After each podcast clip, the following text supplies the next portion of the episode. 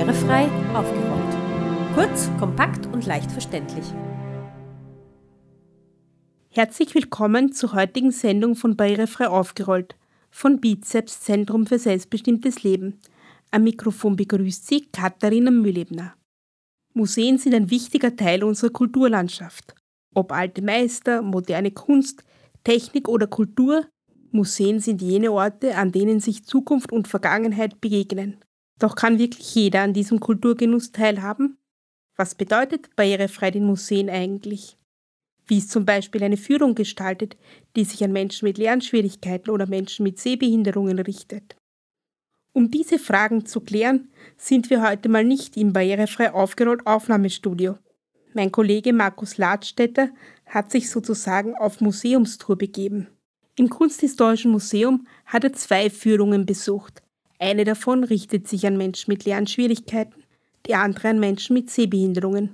Im Technischen Museum begleitet er eine inklusive Schulklasse des Bundesbildungsinstituts Schwerpunkt 10 bei einer Führung. Er spricht vor Ort mit Kulturvermittlerinnen und mit den Teilnehmerinnen und Teilnehmern der Führung. Begleiten Sie meinen Kollegen nun auf seiner kleinen Museumstour. Viel Spaß!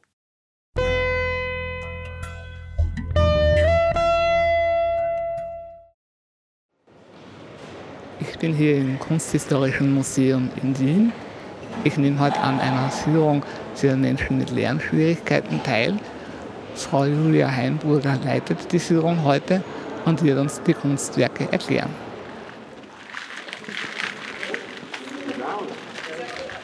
Das passt jetzt gerade zur Jahreszeit, obwohl es heute sehr frühlingshaft ist, sehr warm, oder?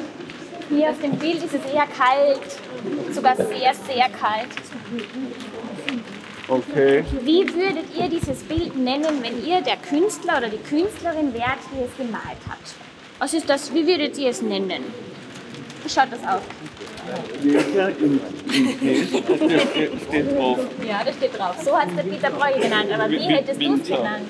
Keine Ahnung. Ich schau es mal an. Was wohl würdest du es Ein, eine nennen? Winterlandschaft. Eine Bilderlandschaft? Eine Winter. Winterlandschaft? Ja? Okay. Was ist denn da noch drauf zu sehen hier im Vordergrund zum Beispiel? Das sind auch ein paar Tiere, oder? sind das Wölfe oder Hunde? Hunde. Das sind Hunde, genau. Aha. Und die Hunde? Und da fliegen Vögel. Genau, und auch Vögel sind da. Die sitzen auch auf den Bäumen und sie fliegen davon. Und Eislaufen kann man auch. Richtig. Was? Eislaufen? Ja, Das ist Zugvogel. genau. Alles ist zugefroren, oder? Ja. Eine kleine Eiszeit hat es damals gegeben. Uah, da war es bitterkalt. Und Ja. die Menschen haben sehr gefroren und sie hatten auch Hunger. Ja. Deswegen sind da die Jäger ausgerückt, um Beute zu machen. Aber leider haben sie nicht mehr viel, nicht mehr viel gejagt. Mhm. Das heißt, es ist Winter, oder? So. Genau. Richtig. Okay. Ganz kahle Bäume. Mhm. Und es gibt hier Eisflächen und auf diesen Eisflächen, da sind Menschen dabei, verschiedene Sachen zu machen. Eisschuh zu laufen. Ich zeige euch das mal. Upsa.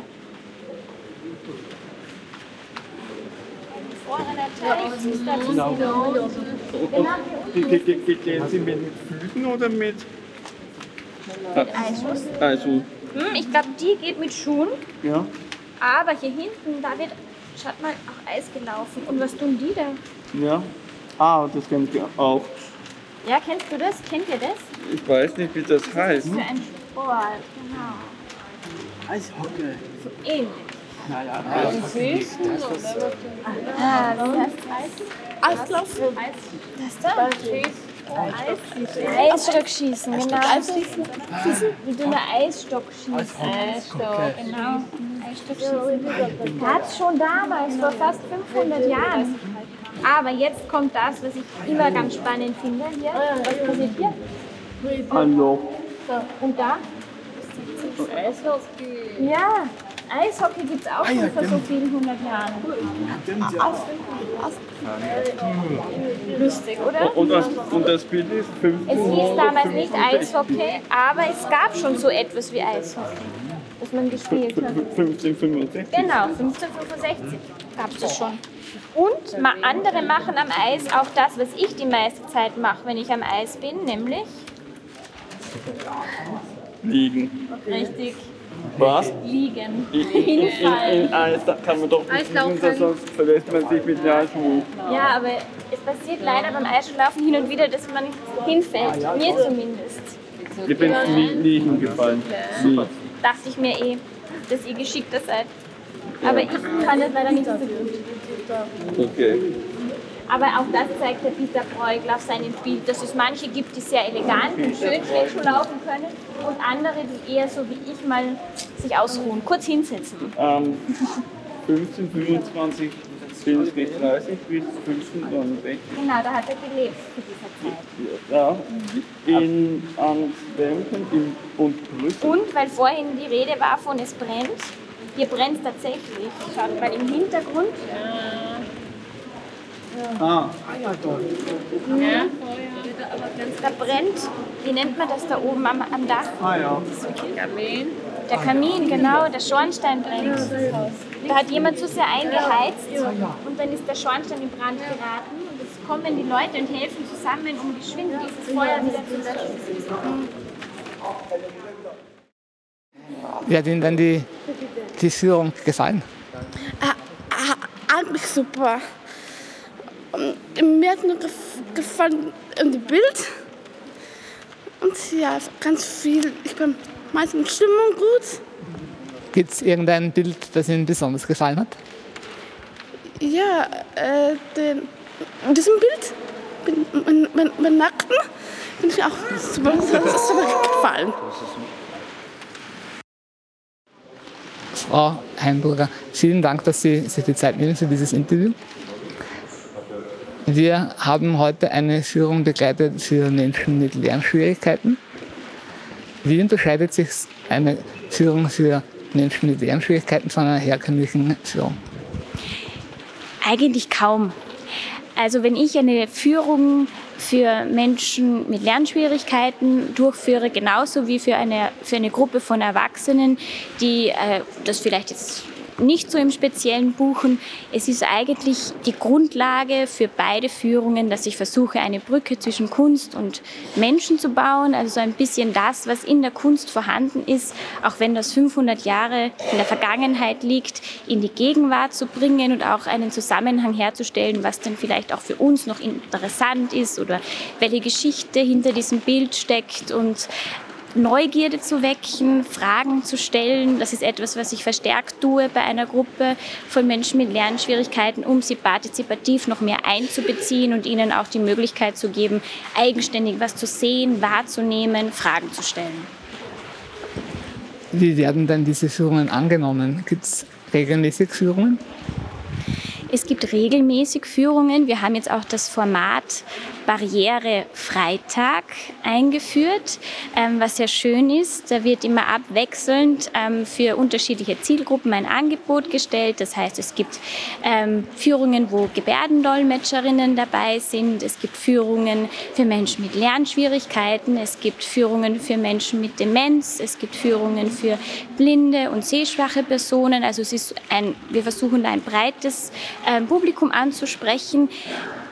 Muss man sich für die Führungen voranmelden oder kann man einfach herkommen? Es gibt eben die Barrierefreitage, da kann man auf unserer Website herausfinden, welcher Freitag welche Zielgruppe jetzt im Speziellen ähm, anspricht. Grundsätzlich ist es immer vom Vorteil, dass man mal nachfragt, anruft ähm, und entweder eine Führung ausmacht. Das kann man auch ganz individuell, also die Buchung kann auch ganz individuell stattfinden. Das heißt, sich einen, ähm, einen Zeitpunkt wünschen und eine Zeit auch ausmachen und dann wird versucht, eine Kunstvermittlerin, einen Kunstvermittler zu finden, der Zeit hat und dann wird die Führung eben je nach Termin vereinbart.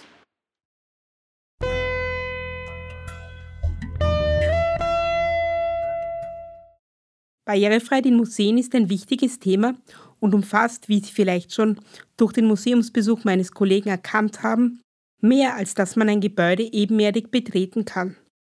Das Projekt ARCHES Accessible Resources for Cultural Heritage Ecosystems. Zu Deutsch barrierefreie Informationsträger zur Vermittlung kulturellen Erbes. Dieses Projekt hat sich zum Ziel gesetzt, Menschen mit Behinderungen den Zugang zum kulturellen Geschehen zu erleichtern. Von 2016 bis 2019 hat das Kunsthistorische Museum am Projekt Arches teilgenommen. Es wurden Workshops veranstaltet, in denen Menschen mit Hör- und Sehbeeinträchtigung und Menschen mit Lernschwierigkeiten dabei helfen sollten, das Museum barrierefrei und offen für alle zu gestalten. Mehr über das Projekt Arches finden Sie auf unserer Internetseite.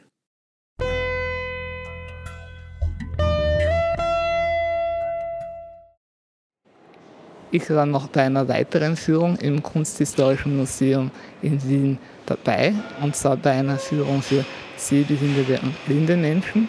Und zwar ähm, würde ich Ihnen gerne ein Bild vorstellen, ähm, worauf ein bogenschnitzender Amor zu sehen ist. Dieses Bild ist ein sehr hoch, also schmal geschnittenes Hochformat. Breit wird es ungefähr 60 cm sein und die Höhe des Bildes in etwa 1,30. Also wie gesagt, ein schmales, langgezogenes Hochformat. Eigentlich zeigt es auch damit die Größe des Amors an, also den Amorknaben, der als Ganzfigurenporträt darauf zu sehen ist. Und ich habe es schon kurz erwähnt, er ist gerade dabei, aus Holz aus einem Stamm oder eigentlich einem, einem Stock äh, seinen Bogen zu schnitzen, um dann mit diesem Bogen manchmal sicherer, manchmal eher ja, spontan seine Pfeile zu verschicken. Er ist uns mit dem Rücken zugewandt, so dass wir auf seinem Rücken äh, kleine Flügelchen erkennen können. Also das ist schon einmal das erste Indiz, dass es sich hier um eine göttliche Person handeln muss oder um ein Wesen, das eine, eine gewisse göttliche äh, ja, Position hat. Ähm, er schnitzt hier den Bogen, blickt über seine Schulter zu uns. Also er ist wie gesagt mit dem Rücken zu uns gedreht und blickt so ein wenig verschmitzt über die Schulter in unsere Richtung, so dass er fast schon ein wenig einen warnenden Blick ausschickt. Je länger ihr mich anschaut, umso schneller passiert es, dass ich euch auch einen Pfeil zukommen lasse. Ähm, also es ist eine sehr äh, schöne Szene, weil sie auch tatsächlich so ein bisschen diesen Prozess des Herausarbeiten seines, seines eigentlich seiner Waffe, aber eine Waffe, die eben ähm, auch sehr Positives bringt, hier zeigt. Er hat dabei einen Fuß, nämlich seinen linken, auf einen Stapel von Büchern aufgestützt, sodass er einen guten Stand hat, um dazwischen den Stab so vor sich zu halten, an dem er eben schnitzt. Und durch diese gespreizten Beine hindurch sieht man, erkennt man zwei weitere kleine Engelchen. Und man, ja, bitte, bitte gerne. Über welche Schulter blickt er zurück? Über die linke. Über die linke Schulter blickt er zu uns zurück und sein linkes Über Fuß ist auf. Genau, also er dreht sich so links rüber, nach hinten. Mhm. Bitte gerne zwischenfragen. Genau. Also er blickt über die linke Schulter, hat sein linkes Bein aufgestellt und dementsprechend entsteht so ein bisschen ein Dreieck zwischen seinen Beinen, durch das wir hindurch zwei weitere Engelchen sehen können. Und diese beiden Engelchen, eigentlich vielleicht auch auf den ersten Blick kleine Kinder, aber auch wieder mit Flügeln, ähm, die sind auch sehr nett, weil die haben einen ganz besonderen Gesichtsausdruck, eine Mimik, die einiges verrät. Und zwar ist eines der Kinder uns direkt zugewandt, also es blickt zu uns, auch lächelnd, auch ein bisschen neckisch und versucht, das andere Engelchen mit seiner Hand in Richtung des Beines des Amors zu führen. Das andere Engelchen, das sich da irgendwie in, diesem, in dieser festen, festen Umklammerung befindet, das will das aber gar nicht und entsprechend dieses Hin- und Her-Geraufes schon fast, sieht man das eine Engelchen, das sich denkt, haha, ich hab dich gleich und will, diesen einen, will die Hand hinüberführen und das andere, das sich zur Wehr setzt, der uns sehr ziert. Und warum das so ist, das hat den Hintergrund, oder was glaubt ihr, was, was kann das bedeuten, wenn ein Engelchen jetzt das andere Engelchen zu einer Berührung mit dem Amor führen will? Was könnte das bedeuten? Was könnte es heißen, wenn man einen Amor berührt?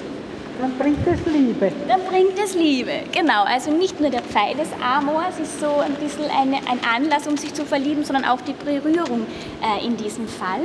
Und das zeigt auch, dass eines der beiden Engelchen sich wünschen würde, dass das andere doch sich in ihn verliebt. Und das andere will das aber partout nicht.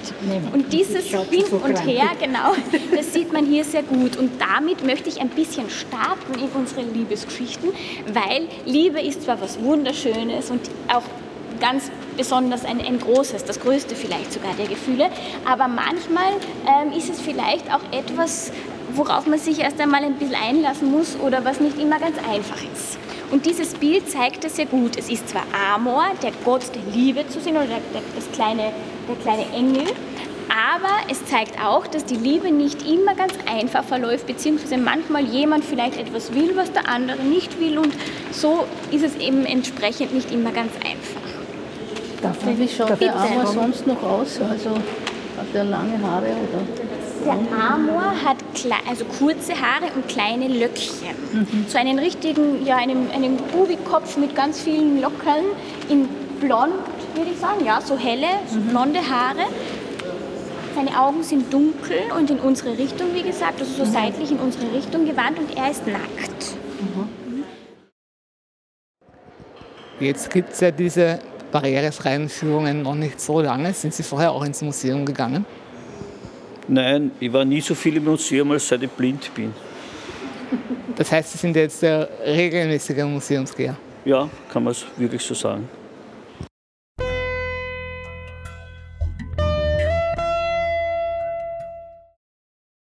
Dieses Mal bin ich im Technischen Museum in Wien und begleite eine Führung für blinde und sehbehinderte Kinder bin die Manuela, noch einmal für alle.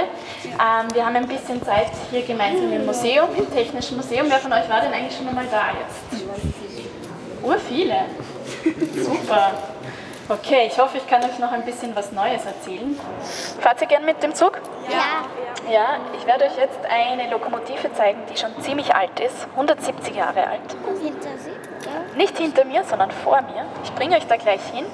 Und das Besondere an dieser Lokomotive, an dieser Dampflokomotive ist, dass ihr die dann auch berühren dürft. Ich werde euch dafür dann aber Handschuhe anziehen, äh, weil wir gut auf die Objekte aufpassen müssen, dass auch denen nichts passiert. Und äh, wir haben immer ein bisschen Schweiß auf den Händen, das können wir gar nicht verhindern. Und die Dinge, die aus Metall sind, werden sonst sehr leicht rostig. Und deswegen machen wir das mit den Handschuhen. Gehen wir vielleicht einmal ein bisschen näher hin. Ich erkläre euch zuerst ein bisschen etwas darüber und dann dürft ihr ähm, das gerne auf eigene Faust erforschen. Also ungefähr mittendrin stehen wir da. Ähm, sie ist relativ lang, ich glaube sieben oder neun Meter, habe ich mir jetzt nicht ganz genau gemerkt, aber dahinter geht es noch immer weiter. Da ist nämlich ein großer Waggon. Bei der Lokomotive nennt man das einen Tender. Wisst ihr, was man in diesen Tender eingefüllt hat? Warum hat man da so einen großen Waggon mitgehabt? Also die Lokomotive hat zwar wirklich Menschen transportiert, 30 Jahre lang, aber die waren in den Waggons noch weiter dahinter. Aber was hat man in den Tender vielleicht eingefüllt? Güter, sagst du? Ja. Was meinst du? Kohle. Kohle? Ja, es waren die, die Stoffe, die man braucht, damit man den Dampf erzeugen kann. Nämlich einerseits Kohle und was ist die zweite Zutat, die man noch braucht? Das Feuer macht man dann mit der Kohle? Wasser. Wasser, richtig, genau. Also das waren die zwei Dinge, die man mitgebraucht hat, damit die Lokomotive einerseits fährt und auch damit es nicht gefährlich wird. Weil wenn zu wenig Wasser im Kessel drinnen war, dann wurde das ganze Ding zu heiß und dann hat eine riesige Explosion stattfinden können. Das hat man einen Kesselzerknall genannt und dann sind oft viele Menschen dabei gestorben. Das heißt, man musste gut darauf aufpassen, dass immer genug Wasser da drinnen war. Du hast eine Frage? Warum steht da Stein? Steinbrück du lesen, genau. Das ist der Name von dieser Lokomotive. Man hat sie Steinbrück getauft. Das ist ein Ort eigentlich im heutigen Slowenien. Da ist sie immer wieder mal durchgefahren, diese Lokomotive. Aber sie hat auch noch einen Spitznamen bekommen, nämlich sie hat einen ganz besonderen Schornstein. Der Schornstein ist ganz vorne, man kann den leider nicht ertasten, weil der so hoch oben ist. Und der hat eine spezielle Form von einem Trichter. Und die Menschen haben wieder gesagt, es erinnert mich nicht unbedingt an einen Trichter, sondern es erinnert mich an ein Eisstanitzel. Ja. Und darum wurde diese Lok auch das Südbahnstanitzel genannt. Und, und, die, und die besondere Form hat er deswegen, weil da so Prallbleche drinnen sind, weil diese Lok ist nicht mit Kohle gefahren, sondern mit Holz. Und da musste man aufpassen, dass die Funken da nicht rausgehen, ähm, weil wenn die in die Umgebung gehen und es ist recht trocken, dann können da auch Brände stattfinden und das wäre auch sehr gefährlich gewesen. Genau. Ähm, ihr dürft die Lok dann gerne gleich erfüllen. Sie steht hier auf Schienen drauf, ähm, die an Schwellen also darunter sind Schwellen. Ähm, passt einfach gut auf. Äh, manchmal kann man näher an die Lok herangehen und manchmal ist eben diese Schwelle im Weg. Am hinteren Teil der Lok gibt es dann auch ein Panel, das genau an der Stelle ist, wo der Lokführer und der Heizer ähm, aufgestiegen wären auf den Führerstand. Da ist nämlich so eine kleine Treppe, könnte man sagen. Und damit die Besucher und Besucherinnen da nicht selber Lokführer spielen ähm, können und darauf steigen, ist da so ein Panel. Also gut aufpassen, dass ihr da nicht dagegen lauft. Aber dahinter ist eben noch der Tender, den könnt ihr auch noch erfüllen. Also wer möchte, bekommt jetzt von mir Handschuhe und ihr dürft diese ganze rechte Seite erfüllen und ich kann euch gerne dabei unterstützen, wenn ihr irgendwelche Fragen habt, welche Teile das jetzt genau sind, dann helfe ich euch sehr gerne. So, ich teile mal die Handschuhe aus. Bitte schön. Und bitte vorsichtig berühren, also dass einfach nirgendwo herumschrauben oder drehen, falls sich was bewegen lassen würde. Es geht mehr darum, die Oberfläche zu erkunden und die Form. So unterwegs. Da, wo du jetzt gerade warst, das ist die Treibstange. Ähm, damit werden die Räder direkt in Bewegung versetzt. Wo du jetzt bist, das ist ein Teil von der Wasserpumpe. Damit hat man ähm, das Wasser direkt in den Kessel hineinpumpen können. Wo ist der Kessel? Der Kessel ist noch weiter drüber, den kann man jetzt nicht erfassen. Der ist, ähm, der ist noch ein bisschen höher und weiter in, in Richtung Mitte der Lokomotive. Genau. Das ist ein Teil von, von der Dampfmaschine selbst, die dann die Stangen äh, bewegt, die mit dem Rad verbunden sind. Also wenn du noch ein bisschen weiter nach links gehst, dann kommst du gleich zu einer Stange. Ja, das ist die Treibstange, die ist dann verbunden mit dem Rad und bringt die in Bewegung. Die Lokomotive, das ist hier. Da hast du die Lok gesteuert bei oben ihren Arbeitsplatz gehabt. Es war auf jeden Fall sehr, sehr anstrengend. Deshalb ähm, haben sie meistens die Männer das gemacht. Ja, damals war es wirklich so, dass es fast nur Männer waren, die, die da die, die Kohle reingeschaufelt haben. Das war ja wirklich sehr, sehr anstrengend. Das darfst du anfassen. Ja, das ist das Rohr, ähm, wo das Wasser direkt aus dem Tender nach vorne ge gepumpt worden ist in den Kessel. Aber hatten Sie damals viel Wasser? Ja, das haben sie mitgenommen. Im im Tender unten drinnen war ein Wassertank und da haben sie immer Wasser mit dabei gehabt. Wie heißt du denn? Xenia Zeiler. Warst, warst du vorher schon einmal im Technischen Museum? Ja. Und wie hat wie es dir heute gefallen? Sehr gut, besonders gut. Heute am besten, weil es ähm, mit Erklärung war. Wir waren ja auch bei einem Zug, den man angreifen konnte. Mhm. Konntest du dir das auch vorstellen, wie der ausschaut? Mm, ein bisschen. ja. Ich stehe hier jetzt neben Frau Manuela Galistl. Sie ist Kulturvermittlerin im Technischen Museum in Wien. Sind diese Führungen regelmäßig oder muss nur nach Voranmeldung? Ähm, das ist immer nach Voranmeldung, also wir richten uns ähm, nach der Nachfrage sozusagen. Es gibt jetzt derzeit noch keine regulären Termine, für, ähm, wo man sich einfach so als Privatbesucher, Besucherin anmeldet, sondern eben auf Anfrage. Wir waren ja heute bei einer Führung für sehbehinderte und blinde Jugendliche. Worauf achten Sie da besonders? Also ich finde es eigentlich prinzipiell sehr ähnlich, worauf man achtet bei Sehenden oder ähm, Menschen mit Sehbeeinträchtigung. Also die wesentlichen Dinge sind natürlich, man versucht eine äh, interessante Objektauswahl zu finden, einen spannenden Bogen zu, zu knüpfen ähm, und vor allem gut im Kontakt mit der Gruppe zu sein. Das ist wahrscheinlich überhaupt das Wichtigste ähm, bei so einer Führung. Ähm, und ähm, wenn es eine kleine Gruppe ist, dann bemühe ich mich da zum Beispiel am Anfang die Namen zu lernen, dass ich wirklich ähm, die Kinder oder Jugendlichen auch ansprechen kann, direkt beim Namen. Ähm, was auch sehr wichtig ist, worauf ich achte, ist ähm, die Sprache. Die bekommt noch einmal eine ganz andere Bedeutung. dadurch, dass die Objekte nicht gesehen werden können, es, sind sie auch darauf angewiesen, dass, dass äh, die Objekte gut beschrieben werden. Das heißt, ähm, ja, man beginnt auch die Objekte noch einmal ganz neu zu sehen, wenn man sich darauf vorbereitet. Es ist eigentlich ganz spannend, dass man vor dieser Dampflokomotive steht, ähm, die man sicher schon zig Male in einer Führung erwähnt hat oder ähm, behandelt hat. Und plötzlich steht man vor ihr und ähm, sieht die Dinge noch einmal ganz neu. Ich achte immer darauf, dass es auch Objekte gibt, die Sie wirklich tatsächlich auch berühren können. Da sind wir im sehr engen Austausch mit der Restaurierung auch und haben ein, ein paar Objekte ähm, ausgewählt, die Sie wirklich mit Handschuhen auch ertasten dürfen.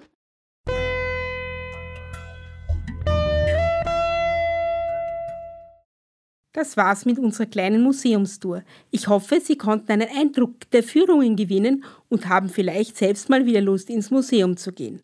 Eines ist jedenfalls klar. Barrierefreiheit in Museen ist wichtig und geht tiefer, als man denkt. Die Führungen, die mein Kollege begleitet hat, sind nur ein Teil des barrierefreien Angebotes. Wir fanden während unserer Recherche für diese Sendung noch viel mehr. So gibt es zum Beispiel Führungen für Menschen mit Demenz oder Angebote in Gebärdensprache oder sogenannte helle Stunden, bei denen die Beleuchtungsverhältnisse im Museum den Bedürfnissen von Menschen mit Sehbehinderungen besser angepasst sind. Auch wenn wir positiv vom Angebot an Sonderführungen überrascht waren, haben wir doch über eines nachgedacht. Warum müssen es eigentlich Sonderführungen sein? Wäre es nicht inklusiver, Führungen generell so zu gestalten, dass sie möglichst viele Menschen nutzen können? Auf unserer Internetseite www.barrierefrei-aufgeholt.at finden Sie alle Informationen zu dieser Sendung. Es verabschiedet sich aus der Redaktion Katharina Mühlebner und Markus Ladstätter.